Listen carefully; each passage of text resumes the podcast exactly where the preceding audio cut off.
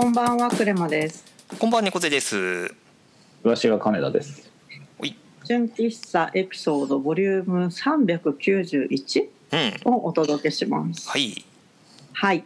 えー、とまたちょっと間が空いたんですけれども月1回ほぼ出演ということで、はい。えークレマが戻ってきております。よろしくお願いいたします。よろしくお願いします、うんえっと、今週はちょっとなんか真面目話をしようかっていうことになっておりまして、うん。まあ、あの今週3人がそれぞれ行ってきたウェブ系のまあ勉強会というかイベントの報告をそれぞれし合うということで、うん。何のイベントに行ったかっていうのもそれぞれの興味の領域が違うのかなっていうのも含めて面白いかもしれないので、えー一人ずつ話してみたいと思いますがうんうん。じゃあ最初金田さんからお願いしていいでしょうか？ああはい。えーっとですね、まあ、昨日えーっと行ってきたんですけど。うん。CSS ナイトのうん LP で、えーっと改善とグロースっていう、うん。えーっとタイトルの、えーセミナーに行ってきました。LP の参加は割と久しぶりうん。だったんですが、えーっとちょっとテーマが、えーっと面白そうだなっていう感じで行ってきましたで基本的に CSS ナイト自体はあの受託がメインではあるんですけど、ん。そのウェブサイトにおけるいわゆる改善、えーカタカナでよく改善って言い方しますが、うん。なんかトヨタ的なね。うん。そうそうそう。言いますけど、うん。まああの実際にある、えー、と今実情のウェブサイトに対する、まあ、ある種のチューニング的な部分っていうところの、えー、と手法と考え方あとあとグロースっていうのはそこからの、えー、と成長過程をどういうふうに設計をしていくのかっていうのが、えーとまあ、ウェブサイトにおける、えー制作上での、まあ、トレンドはもうちょっと過ぎてるかもしれないですけど、えーまあ、考えていきたいよねっていうことでもあり、まあ、制作と絡めてどうしてもお金の話がこの手のものはつついて回るので、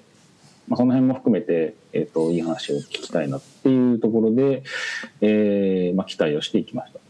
ていう感じです。で,、えー、とでお出になった、えー、と方々は基本的にはまあその受託で、えーまあ、今田フードデバーですか？クライアントワークですか？というところで、えーまあ、そういったウェブサイトの特に EC サイト系ですね、うん。えー、とコンバージョンっていうあるある種の、まあ、KPI という、まあ、ゴールがある、えー、とウェブサイトの運営に関わっていらっしゃる、えー、制作会社の方々がメインで、えー、とセッションは4つありました。えっとまあ、インハウスっていうところ、えっと、社内内製的な部分で、えっと、改善グロースをどうやって実現すればいいのかっていうセッションと,、えっとユーザーインターフェースないし UX ってところに、えーフォーカスをした、えっと、改善手法に対するセッション。うん。あと、えっと、SNS の、まあえー使いどころってところも考えた、えっとまあ、グロースですかね。えーの、まあ、手法に対する、まあ、ある種の内情報の整理とうん。手法に対する説明のセッション。うん。でもう一個がもう少しあの手前の、えっと、レイヤーに関して、まあ、ウェブサイト制作に関するビジネス的な部分での戦略の立て方についての、まあ、セッション、まあ、よくこの4つでございました。うん。えーえーと個人的に一番面白かった感想を先に言ってしまうと,、えっと UI の件を、えー、と話されていた、えっと幻の益子さんと増田さんのセッションうんうん。は、えーまあ、その UX 自体の、まあ、考え方も含めてうん。どうしても UX ってなるとウェブサイトの来てるお客さんに対して、えーどういうふうにかん、えーサイトを最適化するのかって話に行きがちなんですけどうん。でどうしても改善グロスってところも含めると分析が入るのでなぜそのサイトに来たのかっていうところとそのサイトに来た後に最終的にどうなるのかっていうところを含めたそのサイトにいるところだけじゃなくてその前後も含めて、えっと、UX の設計っていうところも考えなきゃいけないよね。っていう話があり、うん。えーまあ、それからマーケティング的な部分でその流流入と最終的なゴールっていうところまでの道筋も考えましょうねっていう話が、まあ、個人的にはちょっと面白くて。うん最終的なそのゴールとしてはその増田さんもおっしゃってたんですけどあのユーザーに対するの学習になるところ。うん。そのサイトがどういうサイトかっていうところをユーザー自身が体験をしそれをユーザーが学習をすることによって、えー、と再来訪につなげるっていう考え方みたいなのをおっしゃっていて個人的にはそれがちょっと面白くて、うん、まあ、そうやってこうユーザー自体がこう、まあ、慣らされていくっていうか、うん、ねえーと、そのサイト自体の作法にだんだん慣れていくみたいなところの、なんか成長過程みたいなものがあるなっていうのがすごいあって、うん、まあ、単純なそのウェブサイトへの来訪を、はいえーと、アナリティクスなり何なりで見ても、その、えー、率とか、そういうところだけの数字だけで苦手なんですけど、うん、そこを一人一人のユーザーにフォーカスをし、うん、その差のページ自体の機能とかっていうのを比べてみると、まあ、ちょっと個人的な解釈も入りますけど、あのその辺の、まあ、ストーリーというか全体のな、えーと、ユーザーがサイト回遊におけるフローみたいな部分がもう少し立体的に見えるようになってくるんだろうなっていうのがあったので、うん、まあ、その中でユーザーインターフェース、えーと、各ツール各機能はどうあるべきなのかっていうところをサイト改善につなげていく。っていうのをデザイナーさんたちが考える。っていうのが、まあその改善手法の一つとして、えっ、ー、と、すごく何をするべきかってところもフォーカスをし、えー、最終的なアウトプットまでの道筋も立てやすくなるのではないのかなっていうのは今回のセミナーを聞いていて一番ちょっとこう自分の中でぼんやりとですけど、うん、あのイメージがついたところだったなっていう感じですね。うん、うんまあ、他は割とこういかに流入をするべきなのかとか、改善手法のスピード感はどうするべきなのか。みたいなえっと、この社内内のその内政とかそのコミュニケーション的な部分に割と寄った部分も多かったので、うん、まあその辺はまあいろいろとそのあまりにもウォーターフォールすぎるんじゃないかっていうもやもやした部分もあったり、うん、かといってじゃあアジャイルがいいのかとかいろいろその辺のこう検証も必要そうだし、うん、まあ、割とそのなんでしょうね、各選手も全部、個人的な意見で、各選手も全部、あの、もろ手でもめちゃめちゃ良かったですとかっていうわけでは、正直なところなかったんですけど、うん、ですが、まあ、割と、あの、その中の考えさせる、なささせられる部分が多かったんで、まあ、なんか、あの、そうですね。まあ、結果的になんやかんやで、まあ、あの、楽しめた回でした。うん感じですかね。あの、トゥギャッターで多分、あの、タグがあのまとまってると思うので、うん、もしご興味ある方はご覧ください。うんうん、はい、はい、僕の言った回はそんな感じでした。うんうんはい、なんか改善とグロースって事業会社の人の方が多いのかなっていう印象がちょっとだけ勝手な思い込みがあったんですけど、うん、まあ、自宅でそれを手掛けるってことは、まあ、長期的なお客様と携わるとか、うん、あとは、まあ、CSS ナイト自体多分事業会社の人より自宅の人が多いんじゃないかなって勝手なイメージとして思ってたりするので、うん、なんかちょっと気になったな後から気になったなっていう感じでございます。契約上の下地として、まあ、12人契約であるっていうのはなんか暗黙的に前提になってるなっていう感じはします。うんうん。まあそうじゃないともうテーマ的に成り立たないんですからね。そうそうそう。うん、それぐらいの自由度というか、お客さんからの信頼を得ていた上でのこの手法っていう感じがしました。はい、あれあれですかね。テーマ的にそのその関係をどうやって構築していくかみたいな話はもうなくて、うん、もういきなりその関係が構築できていること前提でそう、うん、各セッションあるって感じ。うん、それがありありきで、うん、そのお客さんの公式アカウントなりの SNS の育成の仕方みたいな話になるのが、まあ中の人がやるかっていうところもあると思うんですけど、うん、の関係ができないと自分のとこの会社の公式アカウントを SNS お願いしますなんて話は多分出てこない。まあそうね。おかない話ですよね。そう。さすがにこれセッションだけはまあ中の人向けなのかなって気がしましたけど。うん、ちょっとその辺のこうコミュニケーションっていう、まあ、割と大きい主語でくくられてはいましたけど、うん、関係っていうところの話はちょっとこの中では出てこなかったのかなうんなるほど、うん、割となんかね受託系の会社のねセッションが多かったからその辺りどうしてんのかなっていうのが気になってたのでまあなんかねこう機会があれば聞いてみたいなっていう。うん、まあそうですね。うん、はい。ありがとうございます。はい。じゃあ次猫背さんお願いします。はい。えっ、ー、と僕が参加してきたのがその CSS ナイトの完全に真裏だったんですけど、えーはい、ジャパンアクセシビリティカンファレンスの、えー、ボル2がありました、うん、えー、多分ボル1が多分2017年の秋だか冬だかにやって、うん、えー、1年ちょいぶりぐらいかな、えーうんうん、えー、2回目という感じなんですけど、えー、結構そのアクセシビリティのカンファレンスとしては日本の中では最大規模なのか、えー、前回がヤフーのえー、本社であったんですけど今回は、えー、できて間もない、えー、サイバーエージェントのアベマタワー、はい、はい、宇田川町のね。はいはいはい。あっちの方ですね、はい、えー、あそこで開催されて多分ちょっとその正,、えー、正確な人数はわからないんですけどおそらく2300人ぐらい、えー、参加されていて、うん。えー、なんか3セッション同時進行で、えー、それが5回という感じで結構セッション数自体も多分十数セッションある、えー、結構大掛かりなイベントになってたんですがまあもともとそのアクセシビリティの、え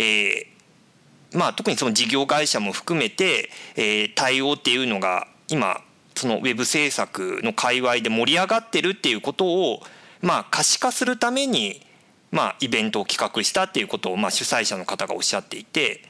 うん、でまあ今回もその、まあ、サイバーエージェントで開催されたっていうところもあって、まあ、CA のその、まあえー、サービスの担当そのコンシューマー向けのサービスを担当している方が、まあえー、社内でいかにそういうアクセシビリティの対応しているかっていうことを、まあ、かなり突っ込んだ技術的なセッションをやったりして。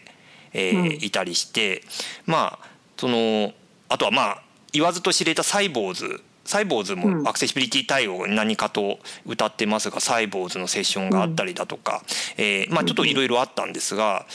ちょっと個人的にちょっとその事業会社系ではなくてちょっと印象的だったのが、えちょっと2つあって1つが、えソニーグループ。その、えー、まあソニーの関連会社、えー、複数あると思うんですけど、まあ、そこの統括をやっているそのサイトの、えーまあ、情報管理みたいなものをされている、えーまあ、会社の方が、まあ、セッションをされていてそのまあソニーグループ全体でアクセシビリティにどういう取り組みをしているのかっていうのとまあそれがビジネスとどう絡んでいるかみたいなのをこうえー、まあお話しされるっていうセッションだったんですね。で、はい、それの中でですねまあまあ、そのなぜそのアクセシビリティ対応するかっていうところでまあ理由としていくつか話まあその理由を挙げていたんですが、まあその特にその海外進出を考えている企業特に欧州とかだと、まあ、コンプライアンス対応みたいなのがすごく重視されていて特にそのまあ障害者向けの対応だとかっていうとこも含めて、えー、まあそれ法律で定められたりしているので。まあ、海外展開何かサービスだとか商品だとか海外展開する時にはまあ必須になってきたりあとはその商品を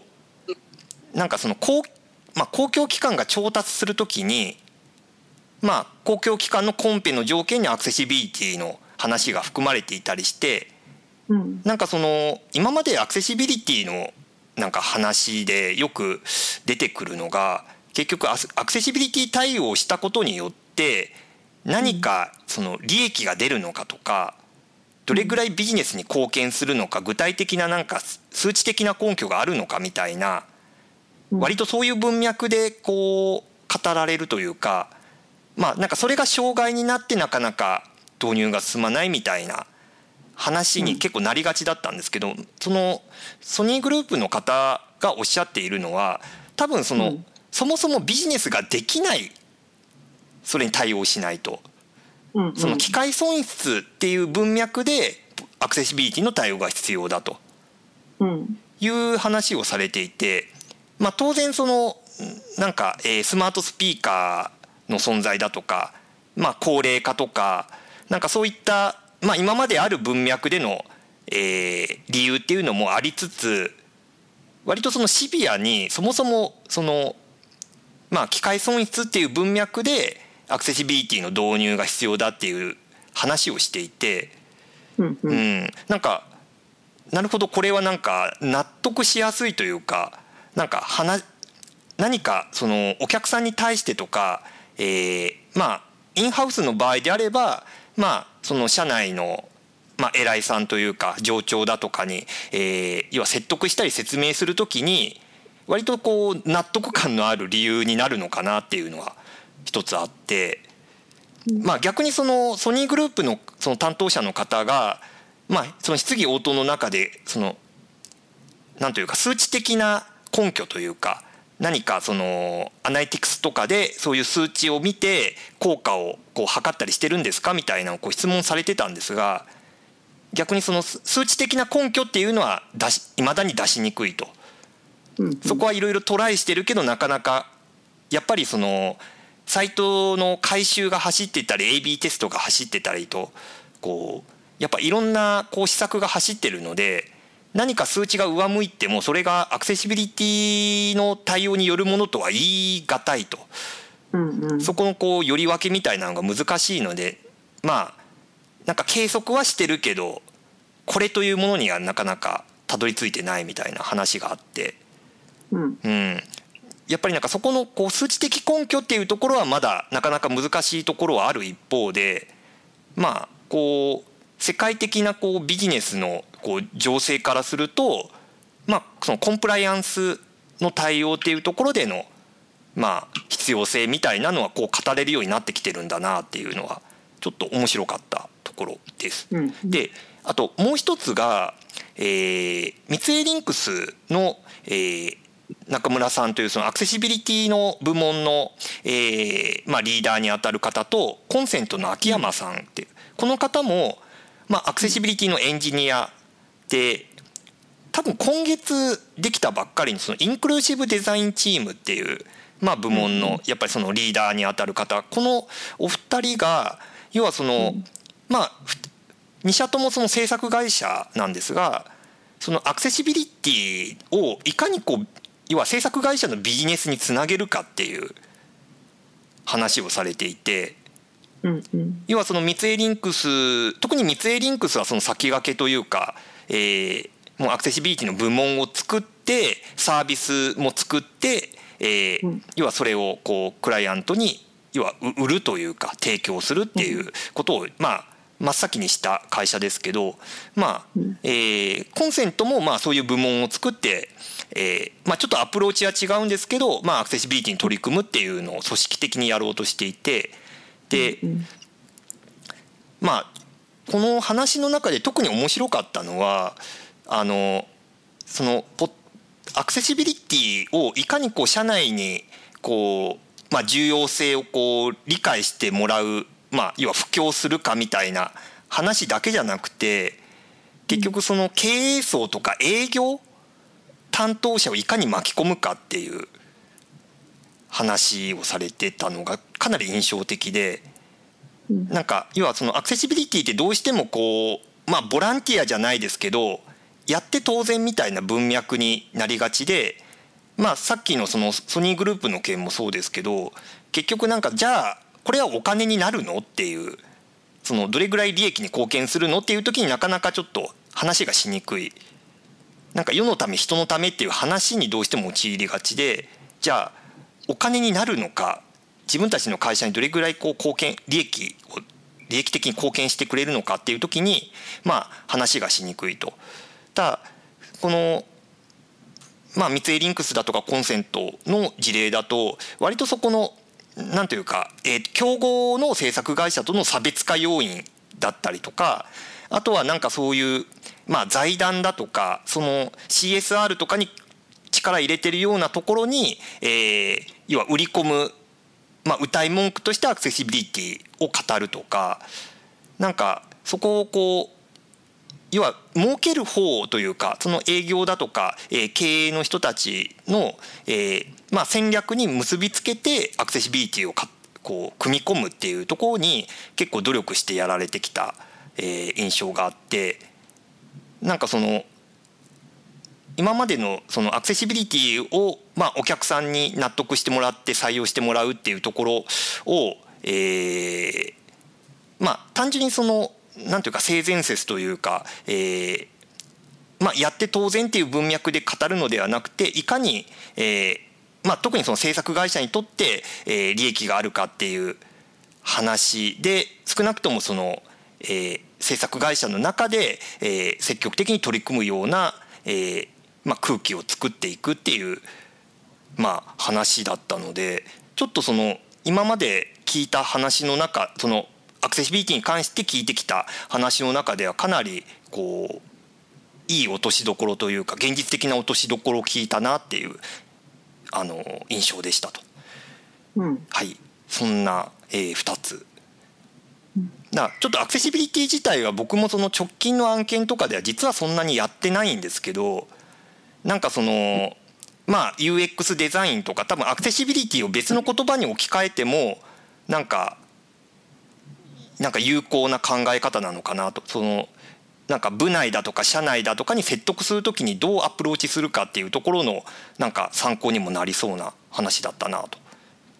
いう感じです。うん、今お話ってお名前が出た三井リンクスさんの会社のブログでも少し話題になってたんですけど、うん、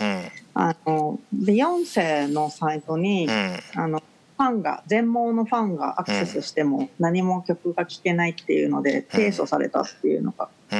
去年今年の頭ぐらいにすごい話題になってたりとかして、多分それがその欧州にビジネス進出する時に阻害要因になるみたいなのも多分そことつながってると思うんですけれども、結局なんか日本はぶっちゃけ外圧がないと変わらないことが多いと思うので、まあそのアメリカなりヨーロッパなりで意識が高まっているらしいよっていうのを輸入して、まあ、次に日本でビジネスが起こるのかなっていうふうに私は捉えていて、うん、そういう意味ですごく勉強になる回だったんじゃないかなっていうふうにお話を聞いて感じました。うんうん、はい多分なんかあの YouTube での中継もあったので、ひょっとするとあのそのストリーミングで配信されてたのがアーカイブで残ってるかもしれないので。もしあのそのアーカイブ残ってたらぜひぜひチェックしてみてください。はい。おいじゃあえっ、ー、ともう結構時間も経ってきちゃったので私2分だけ喋って終わろうと思います。えっ、ー、と私が行ったのは土曜日ではなくて木曜日に行ってきたんですけれども、うん、次の時代のデザイナーの歩み方インハウスデザイナーズナンバー6というのに行ってきました、うん、で今年の1月から自分が事業会社所属になったということから今までに行けなかったようなイベントに結構行くようになってましてであのそういった事業会社の関係のイベントって実はあんまり SNS 等で拡散しないでくださいっていうのが多いので、うん、あの存在自体があんまり知られてなかったりとかするんですけれども、うん、まあ、その中でこのイベントは結構コンパスでも募集していたので全然知ってる方とかもいなかったんですけれども、えー、と参加をしてきました。うん、で、えー、と会場がアトラエさんっていう麻布十番にある会社なんですけれども、うん、えっと、アトラエさんの方も登壇されましたし、えっとね、全部で10セッションかなあって、5分ずつ、えっと、話す。で全員が事業会社で働きながら、えっとまあ、全員がじゃないなかなりのパーセンテージの人が、えっと、副業をされているっていう話とか、うん、その会社の仕事と,、えっと並行していかに自分のスキルを副業で磨いていくかみたいな話が結構多かったのが印象的でしたね。うん、でなんか技術的な話はほとんどなくてそのキャリアをどういうふうに作っていくかっていう話が多かったので、うん、うん、まあ皆さんが30代前後だったので、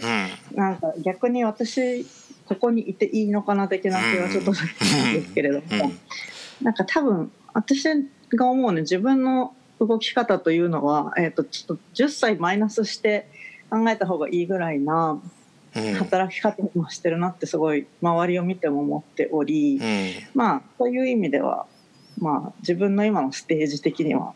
合ってたのかもしれないなというふうには思ってます。うん、うん、今後なんかどういうふうにキャリアを作っていきますかみたいな、うん、何に自分がワクワクするのかとかそこに対してどういうふうにフォーカスしていくのかっていうようなお話が多かったかな。うん、はい。で資料も全部コンパス上で公開されているので、うん、えっと、あとリンクを貼っていきます。うん、まあ、でも自分が思うにやっぱこういう